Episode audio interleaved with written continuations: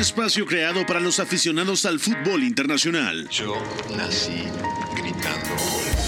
Un proyecto radiofónico informativo, analítico y reflexivo. No tengo nada de original. En el que un grupo de periodistas repasan la actualidad del fútbol en cada rincón del planeta. Todos los bebés se asoman al mundo gritando. Y todos, quise ser jugador de fútbol.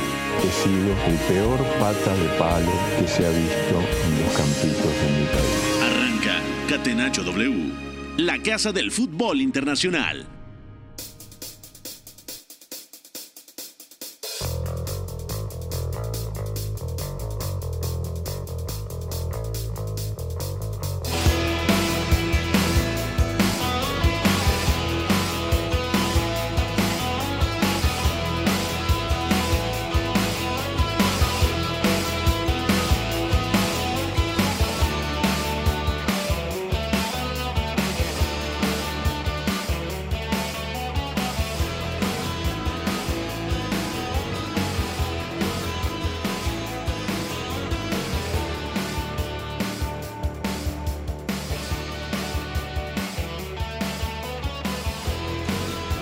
Cuatro de la tarde con cinco minutos. Bienvenidos a Catenacho W, este espacio creado para los amantes del fútbol internacional en vivo y en directo a través de W Deportes 730 de AM. Gracias a toda la gente que nos sintoniza. Hoy platicaremos sobre el octagonal de CONCACAF. Ayer la selección mexicana en un segundo tiempo caótico, pero de también del Salvador, hay que decirlo, inoperante ofensivamente y el equipo mexicano que se complicó solito las cosas.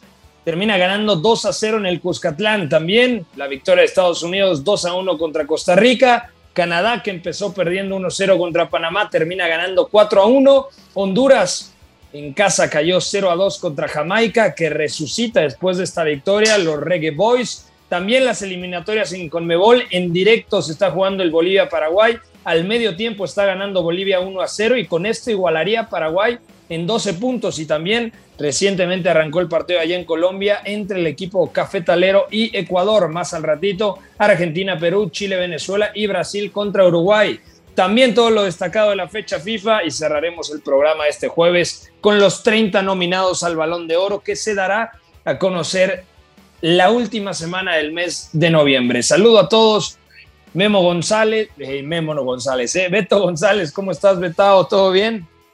Todo bien, amigo, gracias. Y aquí sorteando este intento de hibridación que nos haces, nos confundes, pero todo bien, gracias. Abrazo para todos. Y nada, viendo eh, enchufados ya con el Colombia-Ecuador, que es un partido decisivo para saber quién se mete en esa pelea por boleto directo a la Copa del Mundo. Y ya comentaremos lo de la selección mexicana en el Cuscatlán, ¿no? Que siempre es una aduana donde te puede pasar de todo. Ayer llovió de todo en ambas porterías, incluso a Raúl antes de cobrar el penal, que lo cobra con mucha autoridad le cae absolutamente de todo enfrente, lo cobra fenomenal y yo no voy a estar de acuerdo, señores, de una vez les digo, con que estos partidos se ganan como sea, porque sé que la van a tirar así. Bueno, hay que ir al Cuscatlán primero, Beto, o sea, esto no, no es cuestión de, ah, solamente tenemos que ir y jugar bien en cualquier cancha, si la cancha no está bien, si el entorno es de plena eh, animadversión, o sea, yo creo que primero está el resultado, si se tiene el resultado, ya es check y luego ya buscar eh, el buen funcionamiento, que ese se tiene que dar, es, cierto, con mayor tiempo y con mayor trabajo. Memo Navarro, ¿cómo estás, amigo? ¿Todo bien? Muy buenas, Pepe. Un gusto estar eh, por acá este jueves, que como todos los días posteriores a que juega la selección mexicana, pues hay muchas opiniones y, diversas posturas, ¿no? Como ya comenta Beto, como, como lo resaltas tú. Lo que es una realidad es que el partido de anoche fue bastante malo. Yo no solo estuve a punto de dormirme, sino creo que casi muero, pero bueno, en general a México le toca saber convivir en estos escenarios, ¿no? Y por tanto controló el trámite y cumplió sin muchos inconvenientes, como ha sido toda la vida en estas aduanas. Eh, pero bueno, ya vamos a profundizar eh, en ello y también aclarar, ¿no? El decir que ayer se, se, jugó como se tuvo que haber jugado, no quita que la selección de Martino siga teniendo bastantes asteriscos en cuanto al funcionamiento. De acuerdo, y también le damos un fuerte abrazo, saludamos hasta España al señor Iñaki María, muy buenas Iñaki, no hubo eliminatoria en la UEFA, pero sí en Conmebol. Ya arrancaron los partidos entre Bolivia y Paraguay y Colombia y Ecuador. ¿Cómo estás? Muy buenas, señores. Pues por aquí estamos undergroundeando, que no sé si se puede decir, pero si no, ya lo patentaremos. Porque tengo que decir, en las últimas 24 horas, el Panamá-Canadá me gustó mucho. Canadá-Panamá, mejor dicho.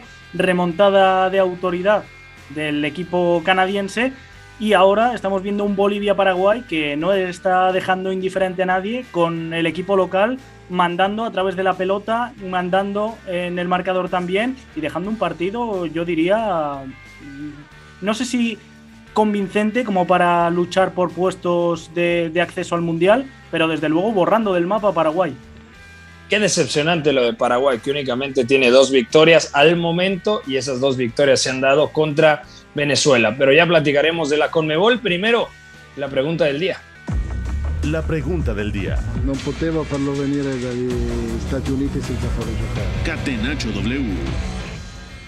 Y la pregunta dice así, ¿cómo calificar la fecha FIFA de octubre de la selección mexicana? ¿Buena, muy buena, regular, mala o muy mala? Memo Navarro, comienzo contigo. Dame, primero hay que decir que hay que diferenciar entre resultado y rendimiento, que son dos cosas distintas. El funcionamiento va por un lado y otra cosa es el marcador. Así que te escucho. ¿Cómo calificas la actuación del equipo mexicano en este bloque de tres partidos de la fecha 4, la fecha 5 y la fecha 6? Pues así como la fecha de septiembre, me parece que el funcionamiento otra vez fue regular, con muchos detalles que mejorar y algunos otros tramos aceptables también pero en cuanto a los resultados, creo que fueron buenos sin lugar a dudas, ¿no? Siete puntos de nueve posibles, otra victoria de visita y llegar con el suficiente calor a la fría doble jornada de noviembre, ¿no? Y como al final los resultados en las eliminatorias eh, mandan, con total razón, yo le pongo una calificación buena. Ok, me gusta. Beto González, te escucho. Eh, a ver, para mí, independientemente de qué equipo hablemos, independientemente de si es fútbol de selecciones o si es de clubes, es que el resultado y el funcionamiento tendrían que ir de la mano. A veces no vas a poder ganar jugando bien, a veces vas a ganar jugando fatal. México lo ha hecho de las dos maneras a lo largo de la gestión Martino y ahora se está acentuando esta tendencia a jugar mal y obtener el resultado. Y jugar mal es no ser capaz de imponer tu plan de juego y no poder variarlo en función del rival y en función del contexto. Para mí es la definición de jugar mal. Bajo ese entendido, México ha jugado mal, ha puntuado bien, así que para mí eso da un promedio. Es una fecha FIFA, vamos a decir, voy a, voy a dejarla en buena, nada más porque la exhibición contra Honduras deja otras sensaciones y porque Martino intentó otras cosas. Y me refiero a esto de Héctor cayendo al lado. Ojo, por cierto, hay anotación 2 a 0, está ganando Bolivia, minuto 54, repetimos, Bolivia está ganando 2 a 0 a Paraguay. Ay, lo de Berizzo, ay, lo de los guaraníes.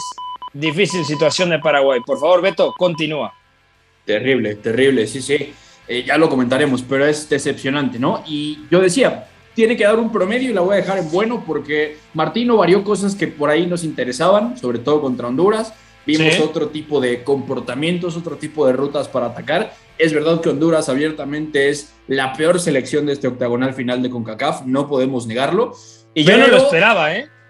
Yo tampoco. Me parece que Fabián Coito ya nos había dejado por ahí ciertas sensaciones positivas también con las inferiores de Honduras, como para decir, con ese mismo plan de juego, una línea de 5 metros muy atrás, eh, defendiendo un campo propio, robando y corriendo y lanzando sobre el 9, dirías, ok, está bien, pero Honduras se ha quedado muy corta y luego también el Azteca Minor Figueroa se hizo expulsar y me parece que eso, eh, ok, a México le cuesta trabajo resolverlo un poco, pero al final es un, es un agravante para que el partido acabe 3-0. Entonces, ese partido a mí en particular me deja la, calificación como buena, pero ya saben exactamente lo que pienso. A ver, eh, no sé si me compren lo que voy a decir. Contra Canadá fue muy malo, contra Honduras fue bueno y el primer tiempo en El Salvador fue bueno, no fue espectacular, de acuerdo, pero fue un buen primer tiempo. Luego en el segundo, eh, en la segunda parte, en el segundo tiempo, cuando entra el equipo mexicano se le nota un pelín desconectado.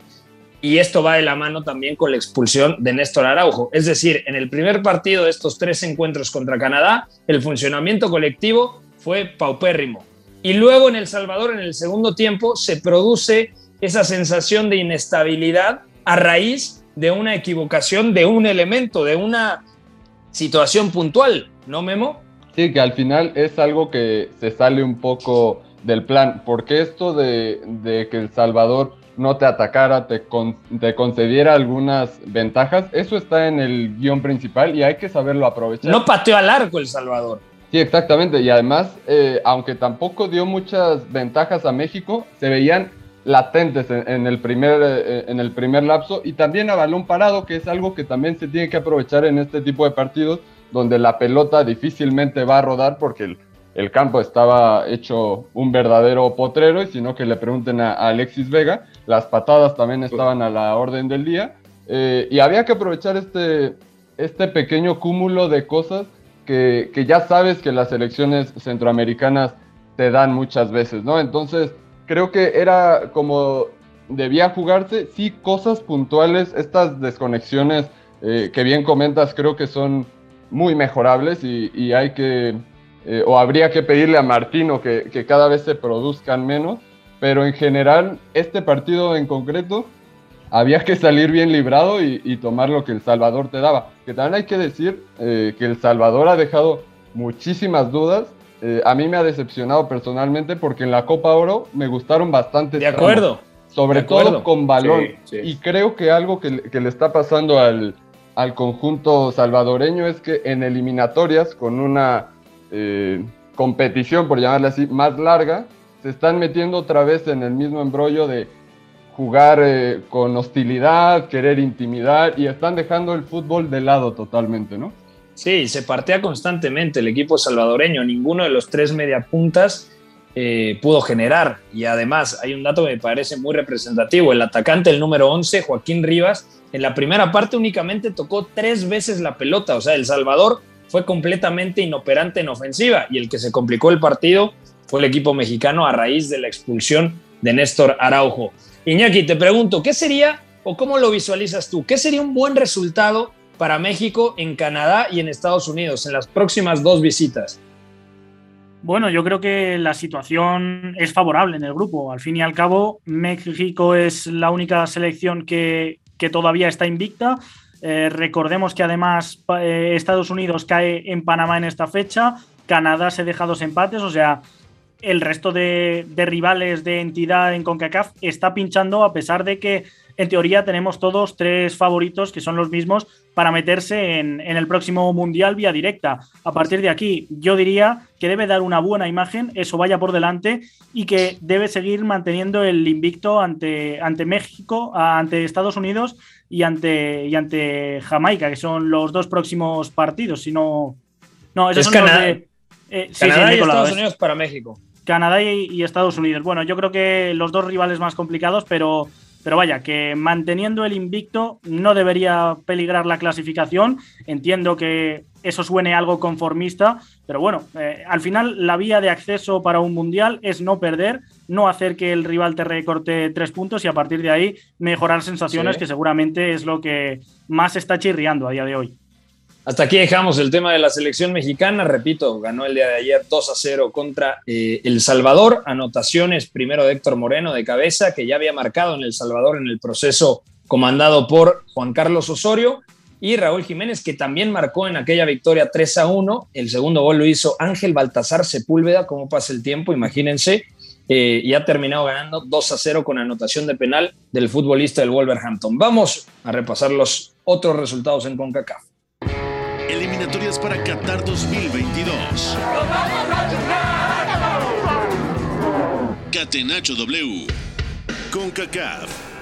Desde los 11 pasos es el regreso de Jiménez. Después de una lesión. 3, 2, 1, el disparo. ¡Gol!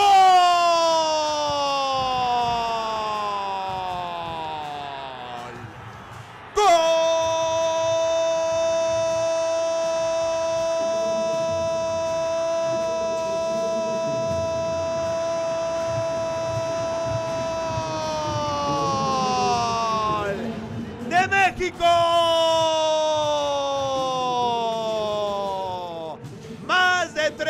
227 días tuvieron que pasar eh, para que Raúl Jiménez, después de haber sufrido una fractura de cráneo, se recuperara, regresara con la selección mexicana y anotara.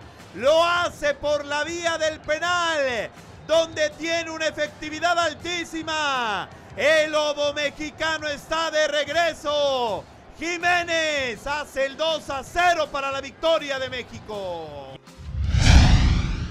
Ahí escuchábamos la anotación del segundo gol del equipo mexicano.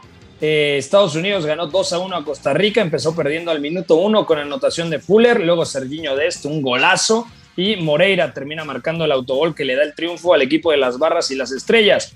Canadá ganó 4-1 a Panamá, Murillo en propia puerta, Alfonso Davis, Buchanan y Jonathan David, los eh, goles del equipo canadiense. Jamaica ganó 2 a 0 en San Pedro Sula, Roof y Fisher.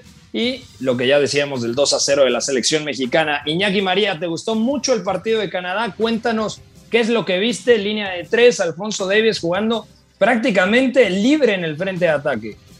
Sí, correcto, arriba junto a Jonathan David, el delantero del Lille, que está acostumbrado a jugar en doble punta con Burak Yilmaz, y entre los dos, bastante móviles, mm, digamos que nadie fijaba, sino que los dos se retroalimentaban, dieron un muy buen partido, sobre todo el del Bayern, con dos asistencias.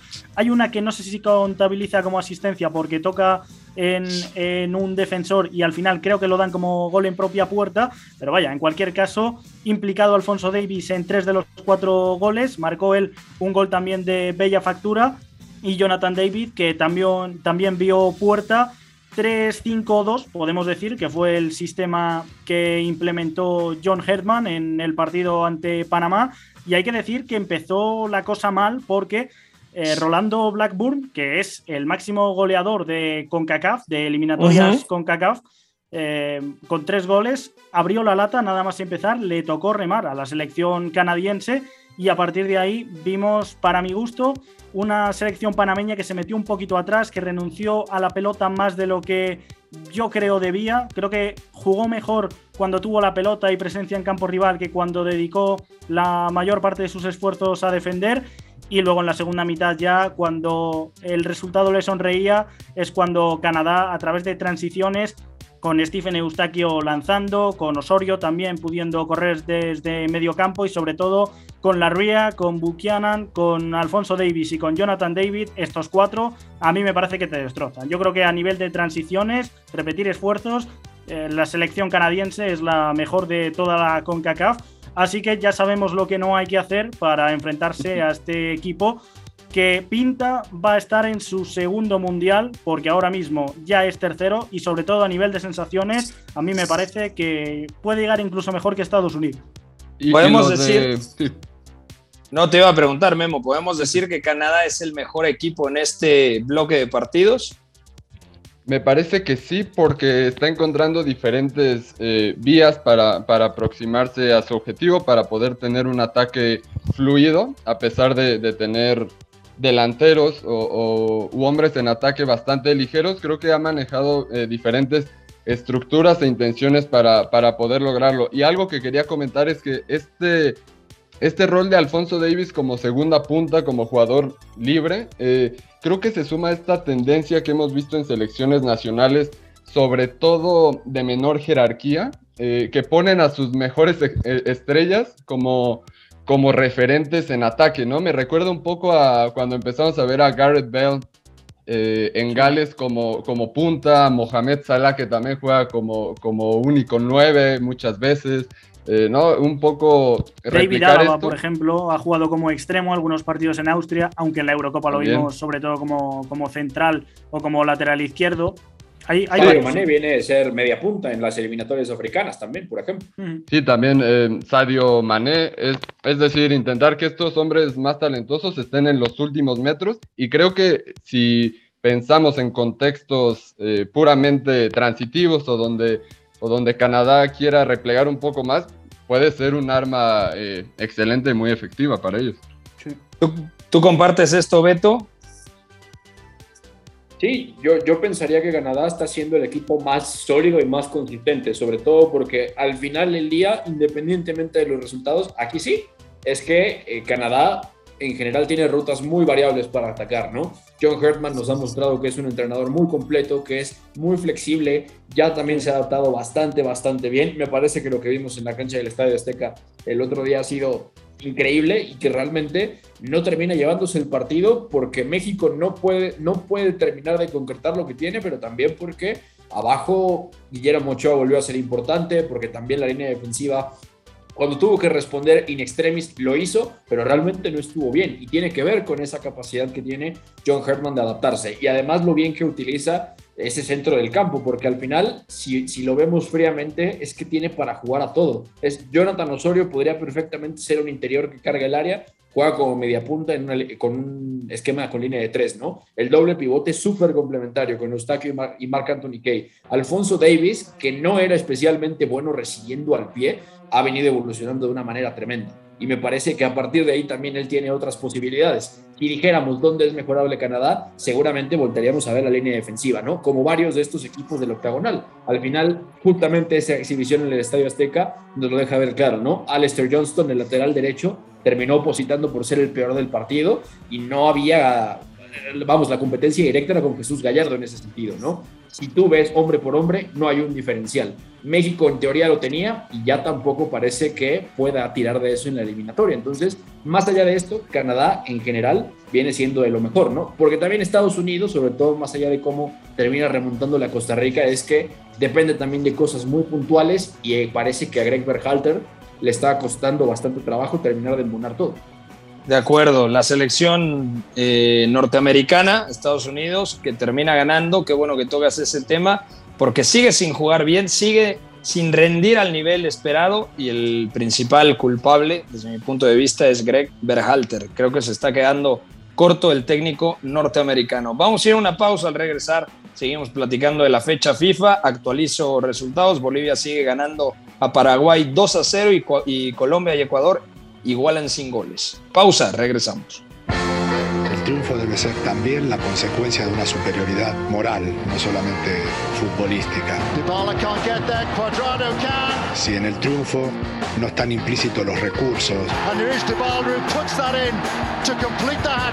si los recursos nos dan igual, estaríamos dándole a la sociedad un mensaje terrible. Somos la resistencia. Catenacho W la casa del fútbol internacional. Estamos de vuelta en Catenacho W. Gracias a toda la gente que se reporta con nosotros. Bolivia sigue ganando a Paraguay. Iñaki María está siguiendo este partido en directo. ¿Qué pasa con Paraguay? Le está metiendo un meneo Bolivia. Estuvo cerca de marcar el tercero el conjunto de César Farías. Sí, correcto. Acaba de tener el tercero Marcelo Moreno Martins, el mitiquísimo delantero boliviano, el máximo goleador en la historia del país y hay que decir que en la primera parte directamente Pepe ha salido de tú a tú a quitarle la pelota, a jugar al ritmo que quisiera la selección de César Farías. Lo han conseguido. Paraguay no ha generado prácticamente nada. Me ha gustado Kaku mm, Romero Gamarra, que cada vez que lo veo me parece uno de los talentos más aprovechables en una Paraguay bastante defensiva. Miguel Almirón ha dejado algún detallito, pero vaya, poco a nivel ofensivo, nada de Antonio Sanabria. Y hemos visto un medio campo, ya digo, donde ha mandado Bolivia, hoy jugando con tres centrales, con, con en Bomba y con Jairo Quinteros en, en la zaga. Y los dos me parece que anticipando, teniendo que corregir, con mucha determinación a los duelos, se han comido a los delanteros paraguayos que con Roberto Fernández y con Rodrigo Ramallo, que ha metido el primero, golazo del carrilero derecho por ambas bandas, ha tenido siempre alguien que proyectarse, que en vez de estar apareciese desde, desde segunda línea. Y luego arriba, pues eh, a pocos toques, combinando Juan Arce, Algarañaz, Marcelo Moreno Martins, entre los tres imprevisibles. Creo que muy buen primer tiempo y en el segundo ya dedicándose a defender en campo propio, salir cuando pueden y así ha llegado el segundo gol, un tiro de Marcelo Moreno Martins que acaba remachando el recién ingresado, eh, no creo que ha sido Villarroel, y, a partir de ahí una, una, defensa en campo propio que está haciendo que se vean las costuras de Paraguay, que no es una selección creativa. No, y además con este resultado, bueno, Paraguay toca fondo, ¿no? O sea, no, no es último de la eliminatoria, ni mucho menos, pero anímicamente es una derrota durísima, ¿no? Porque ya lo iguala directamente en puntos la selección boliviana. Sí, es que tú ahora mismo te paras a, ver la tabla. Es cierto que Bolivia tiene un partido más que el resto, pero es que está Chile con 10, que a Chile veníamos diciendo que mm, ha sido una buena fecha para ella y a falta de jugar su partido ante Venezuela, que es colista, está ante penúltima la selección chilena. Con un punto más solo eh, tenemos a Perú, con 12, dos puntos más tenemos a Bolivia y a Paraguay y luego ya sí que están Uruguay, Colombia y Ecuador en ese segundo peldaño por detrás de Brasil y Argentina. Así que en teoría eh, parece que se está decantando la cosa para que tanto Brasil, Argentina, Ecuador, Colombia y Uruguay se jueguen los primeros cinco puestos, pero vaya, yo no me atrevería a poner la mano en el fuego viendo que Bolivia está creciendo y que cada vez que alguien visita La Paz es un drama para ellos, la altura está marcando diferencias como siempre que Perú y Chile se están revelando a su manera y poco a poco las dos dejan algo a lo que agarrarse, Así que, como de costumbre también, la Comebol que promete unas eliminatorias apasionantes hasta el final. Memo, Beto, desde su punto de vista, ¿quién tiene más oportunidades de puntuar el día de hoy? ¿Perú en el Monumental, en campo de Argentina, o Uruguay en Brasil? Comienzo contigo, Beto. Está muy brava. Y es que después de lo que le pasó a Uruguay con Argentina, ya es muy difícil saber qué podemos esperar. A priori, por la calidad que tiene Uruguay, tendría que competir mejor y tendría que mostrar algo diferente. Ya decía Iñaki el otro día cómo ajustó el profe Tavares, cambia la línea de tres, cambia también los comportamientos en presión, viene a darse el cambio en un momento crítico donde Uruguay tenía que ganar, lo buscó de esa manera y le salió muy mal contra una Argentina que simple y sencillamente ha dejado fluir la calidad y Leonel Scaloni está encontrando cómo terminar de embonar las piezas en su rompecabezas. El asunto es que eh, después de cómo está Argentina, después de cómo va a recibir a Perú, es que yo no me creo que Perú puntúe. Y es que yo te digo que posiblemente, posiblemente eh, Uruguay podría rascarle un puntito a Brasil. Sobre todo pensando en que Brasil ya se atascó también eh, el, el, partido anterior, no lo pasó tan bien contra Colombia, es un partido bastante malo de parte de ambos, Colombia juega que pasen muy pocas cosas y esta Brasil cuando se atasca también es que llega a tener un momento donde es incapaz de darle la vuelta a la situación. Entonces yo pensaría que por el tipo de partido que vamos a tener en ambos casos, quizá Uruguay termina rascándole un punto a Brasil que ya va a dar lo mismo si pierde otro par de puntos, ¿no? Está muy complicado que hoy alguien como Argentina incluso le pueda disputar la punta de las eliminatorias. Y hoy que ya lo tienen tan encaminado tanto brasileños como argentinos, Memo, ¿no sería lógico desde tu punto de vista que decidan rotar, que tanto Tite como Leonel Scaloni digan, ¿sabes qué? Vamos a darle descanso a Messi, a las principales figuras brasileñas, pensando en que también los clubes seguramente levantan el teléfono y dicen, bueno, señores, si, si ya tienen el, eh, prácticamente el boleto en el bolsillo, ¿por qué van a arriesgar a estos futbolistas clave? Teniendo Champions martes y miércoles, además. Sí, justamente por ese lado iba, porque, porque son dos selecciones que virtualmente están eh, en Qatar, ¿no? Que evidentemente les faltan eh, un par de fechas para, para, concretarlo como tal, pero sí que, que sabemos que las selecciones suelen tener ciertos acuerdos con los clubes, y más ahora que en el caso de, de la fecha FIFA en Conmebol, está tan cerca a la jornada del fin de semana de las ligas europeas, ¿no? Si, si pensamos en el horario europeo, bueno, e, el partido, por ejemplo, de, Brasil se estará jugando en la madrugada en Europa y lo sabrá bien el señor Iñaki. Eh, y, los jugadores estarán volando para llegar el viernes en la noche, eh, cuanto antes, a Europa e intentar jugar eh, los partidos del fin de semana en algún vuelo charter y tener alguna posibilidad, porque así lo han dicho los clubes, que esperan tener a los jugadores con posibilidades de jugar este mismo fin de semana. Entonces, eh, pues no me extrañaría que hubiera algún tipo de, acuerdo y que hoy eh, veamos tanto a Argentina como a Brasil rotando a algunos futbolistas. Evidentemente no a todos y no los 90 minutos, pero sí que, que creo que habrá modificaciones con los hombres más importantes. Sobre todo con Messi, ¿no? Sí. Sí, porque el grupo del Paris Saint-Germain en Champions además se las trae. Os decía que recuerda a Ospina, que en la última ventana internacional jugó con el Napoli unas 45-46 horas después de haber jugado con, con, Colombia, que quizá el caso de los porteros sea un poco diferente al de los jugadores, pero vaya, no parece la mejor forma de descansar menos de dos días con un vuelo transoceánico de por medio para jugar nada más llegar de titular con, con Luciano Spalletti. Y hubo otro nombre, ahora mismo no recuerdo quién fue, pero sí que recuerdo que vi a dos que, pasaron de, jugar en Sudamérica a jugar en Europa como titulares sin apenas dos días de, de descanso entre partidos. Y en España, por ejemplo, ya ha habido una medida. Los equipos que juegan Champions el martes, que son Atlético de Madrid y Real Madrid, han aplazado sus partidos de este fin de semana ninguno de los dos equipos de la capital va a jugar porque no había cuatro días entre la última fecha de Conmebol y la primera de Champions, teniendo en medio el partido de liga. Así que eh, era, era de esperar que todo esto pasase. Parece que poco a poco ya la Premier va cediendo jugadores sin poner tantas pegas, pero aquí en España sí que sigue habiendo clubes que, protestan y que van a, incluso a juicio para tratar de hacer un calendario un poco más llevadero. Sobre todo decía, Sí, Beto. De, hecho, justamente ayer eh, salía en los medios británicos que Liverpool, Manchester City y Manchester United estaban viendo cómo eh, cooperar por un vuelo multimillonario para traer a sus jugadores de regreso a tiempo, porque estamos hablando de Roberto Firmino, estamos hablando eh, también, por supuesto, de Fred, de Fabiño, estamos hablando de Fabiño, de Gabriel, Jesús.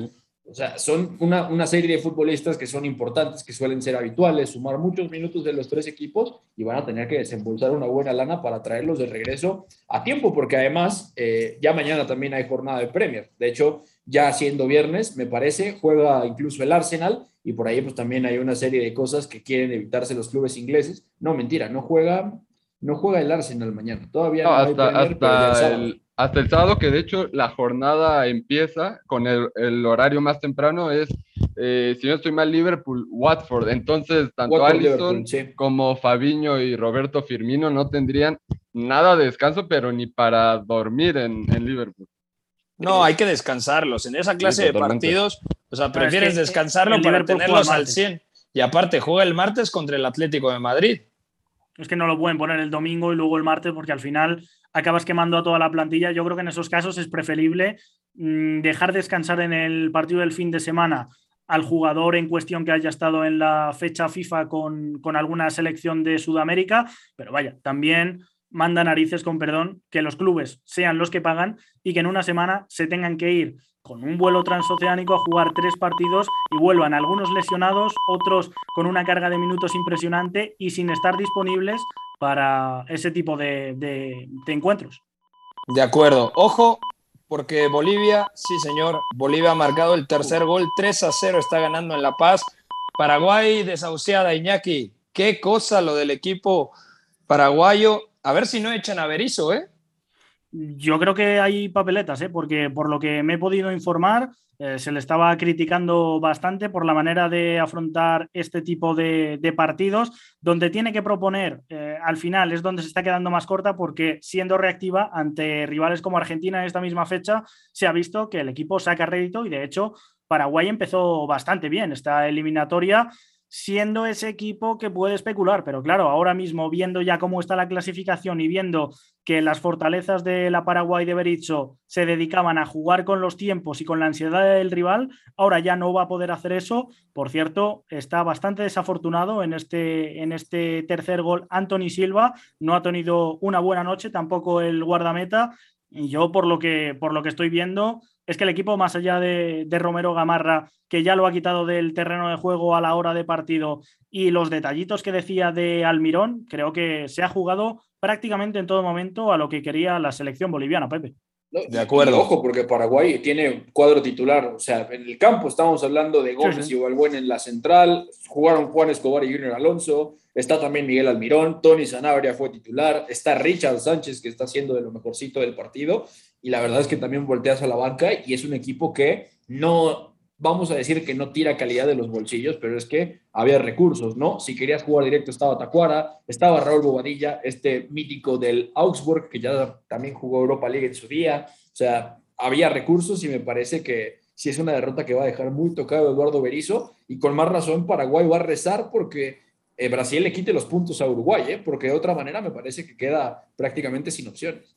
Por y los que siguen, en el banquillo de Paraguay, Óscar Cardozo, el mítico delantero de 38 años, que eh, está ahora mismo en Club Libertad a nivel de clubes, valga la redundancia, y que ha sido llamado de nuevo en esta fecha con Paraguay, que es uno de los revulsivos, cosa que indica que tampoco hay un recambio generacional de, demasiado peso, como decía Beto. Y también clave, ha fallado el penalti Tony Sanabria, ¿no? Eh, no lo he visto, a lo mejor eh, ha sido en el momento. Sí, mira, lo estoy, lo estoy consultando aquí. Correcto, ha fallado. 27. Antonio. Ah, ah, sí, sí, lo he visto en la, en la primera mitad. Ya estando tantas cosas, no, no nos da la cabeza. Lo ha tirado estilo Sergio Ramos contra el Bayern hace ya bastantes años a las nubes, literalmente. Le ha pegado un pelotazo y no, no ha cogido ni portería. A ver si no choca un balón con el otro, ¿no? Porque el de Ramos todavía no cae, ¿no? Esa pelota sigue. decía que lo estaba buscando Félix Baumgartner, el paracaidista este que se subió casi a la luna y se tiró desde ahí. Pues ahí, salieron algunos memes de Sergio Ramos y me da a mí que sabiendo cómo son las aficiones de Sudamérica, alguno va a caer también contra el cuadro paraguayo hoy. De acuerdo. Bueno, hasta aquí dejamos el tema de la Confederación eh, Sudamericana de Conmebol. Repito, Colombia está empatando sin goles contra Ecuador, Bolivia está ganando 3-0 a Paraguay. Lo que le está costando a Colombia, ¿eh? justamente estoy yo viendo el partido en directo, mm, qué complicado, ¿eh? Ecuador lo está haciendo bastante bien. Mm, si no frota la lámpara, parece Juan Fernando Quintero, va a ser muy complicado para el equipo cafetalero. Vamos ahora a repasar rápidamente lo mejor de la jornada en la fecha FIFA. Messi se perfila. Lo de azul y blanco. Se la pasa a lo de azul y blanco. Busca el quiebro. Y la mete en el arco. Rompe a su marcador de cara derecha, le pega a Messi. De la persona que arquero que no comió con nosotros ni tomó este nada. Tienes problemas. Llama Leo. Gol, gol, gol, gol. Catenacho W. La casa del fútbol internacional. Más fácil, este tipo de, dinámicas me gustan mucho. ¿Qué hay, eh, para ustedes, ¿cuál ha sido el mejor equipo de la semana, el peor equipo, el mejor jugador y la decepción en esta fecha FIFA? Comienzo contigo, Beto González. No te extiendas mucho, que nos quedan siete minutitos. No, sí, de acuerdo. Y nos falta comentar el balón de oro. Cortito hacia el pie, para mí el mejor equipo de la semana, aunque si tenemos que meter el domingo, voy a meterlo. Y si no, también para hacer que quepa la España de Luis Enrique. La actuación que se mereció mucho más, que fue superior a Francia, que logró equilibrar las cosas sin tener esas grandes individualidades. Yo me quedaría con que lo mejor, por supuesto, estuvo con la España de Luis Enrique, aunque me parece que el mejor jugador terminó por ser, y aquí posiblemente venga la discusión, yo tendría que terminar quedándome con Sergio Busquets. No en vano terminó siendo el jugador de la, de la, final de la Nations League. No termina firmando justamente esta fase final de Nations League por, porque sí. Está claro que está lleno de ventajas y con Luis Enrique me parece que, que ha volado otra vez y que ha reivindicado ciertas cosas que no se están viendo en la pizarra de Ronald Koeman en Barcelona. Entonces, yo de entrada te digo que en esas dos primeras categorías me quedaría con España y con Sergio Busquets. Iñaki, te escucho. Pues mira, ya que estábamos hablando de Bolivia, yo me quedo con Bolivia. Ganar dos partidos en casa Perú y Paraguay, que pueden ser rivales directos a esa quinta plaza, y hacerlo con la autoridad con la que lo está haciendo hoy, me parece que es como para entrar aquí. Eh, no voy a coger una selección europea, voy a coger esta eh, sudamericana que muchas veces, eh, por no decir casi todas, sus únicos objetivos es luchar por no ser última mano a mano con Venezuela y que ahora pues quién sabe, si pueda coger inercia incluso de, luchar por la clasificación. Y yo sabéis que normalmente me gusta barrer para casa, que la de Beto estaba bien tirada. A mí el Sergio Busquets que hemos visto en la Final Four de Nations League me ha parecido un Busquets como el que conocemos, un Busquets que juega pocos toques, que siempre tiene línea de pase, que tiene compañeros cerca, distancia de relación cortita y que ahí puede jugar a anticipar y con su olfato suma mucho tras robo, pero Karim Benzema ha hecho lo que ha querido. Directamente, partido adverso contra Bélgica, coge el balón rodeado de tres rivales, se da la vuelta, lo manda a guardar ante España. Ya no te digo rodeado entre tres rivales, sale del área, cae a su banda izquierda, a la banda que tanto le gusta caer, diagonal un poquito hacia adentro, se perfila, pierna diestra y a la cruceta. Así que Yo ante eso no puedo hacer nada más que rendirme, Pepe, y para mí el MVP de esta fecha FIFA, por lo que representa y por lo que ha hecho, con la calidad que lo ha hecho, en el momento que lo ha hecho, me quedo con el 9 del Real Madrid. Para mí lo mejor, Busquets y Canadá. Para ti, Memo, lo mejor y lo peor. Para mí el mejor equipo, voy a tirar para un nombre que, que tiré el martes, voy con Dinamarca, porque tanto en funcionamiento como en momento anímico, después de lo que eh, lamentablemente sucedió con Eriksen al inicio de la Eurocopa, bueno, el equipo todavía creció mucho más y con la buena Eurocopa que tuvieron, eh, pues parece que, que, no están encontrando techo, ¿no? Y que van eh, para arriba. Le ganaron a, Moldavia 4 por 0 y a Austria 1 por 0. Y ahí mismo me quedo con el mejor jugador, que yo sé que no solemos meter a este tipo de, de futbolistas en estas dinámicas, pero yo me quedo con Joaquín Maele. Eh, jugó el primer partido contra Moldavia en línea de 4, el segundo en línea de 5, siempre por izquierda a pesar de su, de su perfil diestro. En ambas ocasiones anotó y creo que se está convirtiendo en un verdadero baluarte de la selección danesa, que ojo, porque en la Atalanta ni siquiera está rindiendo a este nivel, pero parece que, para su país o representando a su país, eh, está cambiando el chip por completo. Y en cuanto a decepción o el, peor equipo, la verdad es que en lo personal, las selecciones sudamericanas o varias de ellas no me están transmitiendo mucho. Yo pondría eh, a Uruguay, dejando el partido de hoy para, para que se puedan reivindicar y, callarme la boca, pero creo que en cuanto a rutas hacia el gol, se están quedando muy, muy cortos. Tienen eh, ya dos partidos sin anotar, les cuesta demasiado. Y bueno, lo mismo podríamos decir de Colombia, ¿no? Que está nada de, sumar eh, tres encuentros eh, sin ver el arco.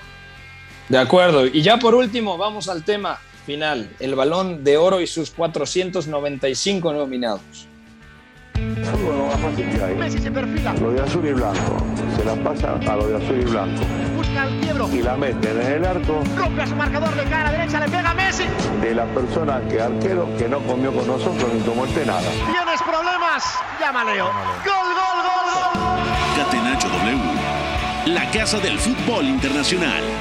Más fácil,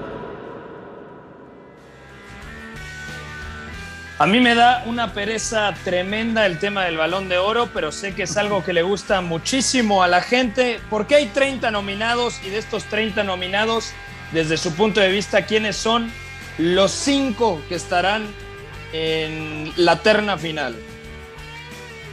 Para mí, Pepe... Pues, dale, dale, Beto. Dale, dale, Iñaki. Ah, bueno, bueno, eh, se han dicho muchas cosas sobre los favoritos. Antes que los digamos claramente hay que ser muy francos y decir que el balón de oro lejos de premiar el mérito futbolístico o deportivo que se ha visto en el año, es un concurso de popularidad. Y a partir de ahí, sin decir que no se lo merezcan Lionel Messi, Cristiano Ronaldo, Luka Modric en 2018, eh, está claro que solamente va a premiar eso.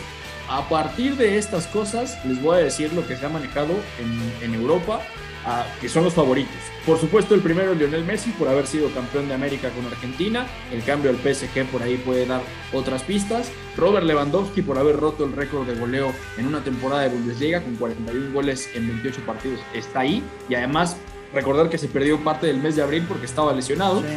Mucha gente está presionando con el tema de Jorginho, que porque fue campeón de Europa y porque fue campeón de la Champions, pero no, no son criterios que realmente veamos que a lo largo de los años se hayan tomado en cuenta. Pero al final Jorginho está dentro de esta lista de cinco favoritos, junto con Gianluigi Donnarumma, que vuelve a tener un portero eh, en esta parte de los grandes favoritos, como ya también estuvo en su día Manuel Neuer, que incluso estuvo cerca de ganarlo por allá de 2013. También está Harry Kane, por supuesto, que es una temporada descomunal la que termina siendo con el Tottenham y cae en la final de la Eurocopa con Inglaterra. Entonces, esto es lo que se está diciendo.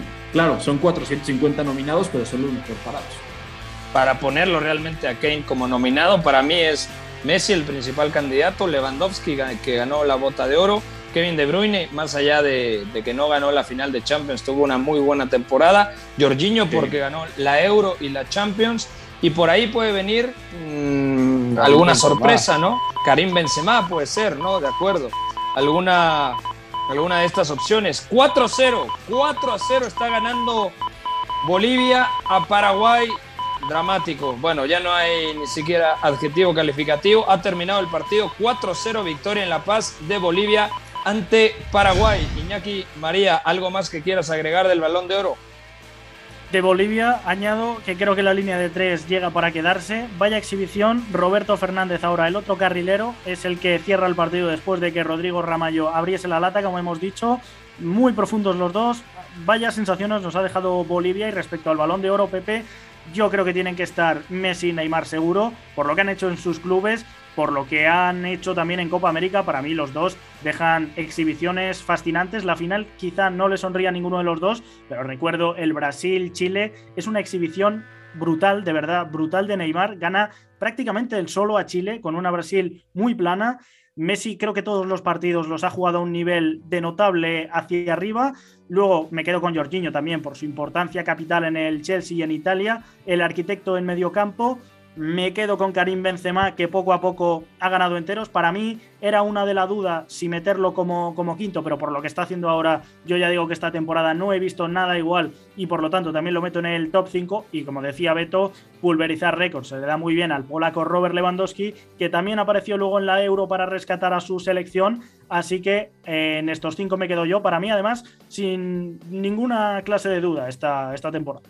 Para ti, Memo, el principal candidato el principal candidato creo que tiene que ser eh, Lionel Messi, pero con un margen eh, menor que en otras ocasiones. Veo también muy, muy cerca tanto a Robert Lewandowski como a Jorginho. Yo creo que los títulos en una temporada donde nadie eh, toma esa, esa ventaja tan, tan, tan amplia, creo que podría tener alguna posibilidad. Y por supuesto Neymar debería colarse a la, a la terna final, pero bueno, si, si es una es una labor difícil ver quiénes podrían ser los, los tres finalistas. Creo que es demasiado ocioso juntar a 30, ¿no? Como lo hace la FIFA, pero bueno. De acuerdo. Bueno, ya nos vamos a nombre del señor Memo Navarro, Beto González, Iñaki María desde España. Gracias a Charlie en los controles, a Fo en la producción de este espacio. Esto fue Catenacho W. Mañana más del fútbol internacional aquí a través de la frecuencia del fútbol internacional W Deportes. Pasen una grandiosa tarde. Bye bye. Una relación entre la práctica del cuerpo que se expresa en las manos y el cerebro, pero el fútbol ha suprimido esto, de modo que se trata fascinantemente de un ejercicio que nos devuelve en el tiempo a lo que fuimos en el origen, pero también una vez que nos aficionamos a este juego, nos regresa a la infancia, al niño que fuimos. Gracias por sintonizar Catenacho W entonces el fútbol es en ese sentido una maquinaria para regresar en el tiempo en un doble sentido. Por W Deportes, la frecuencia del fútbol internacional.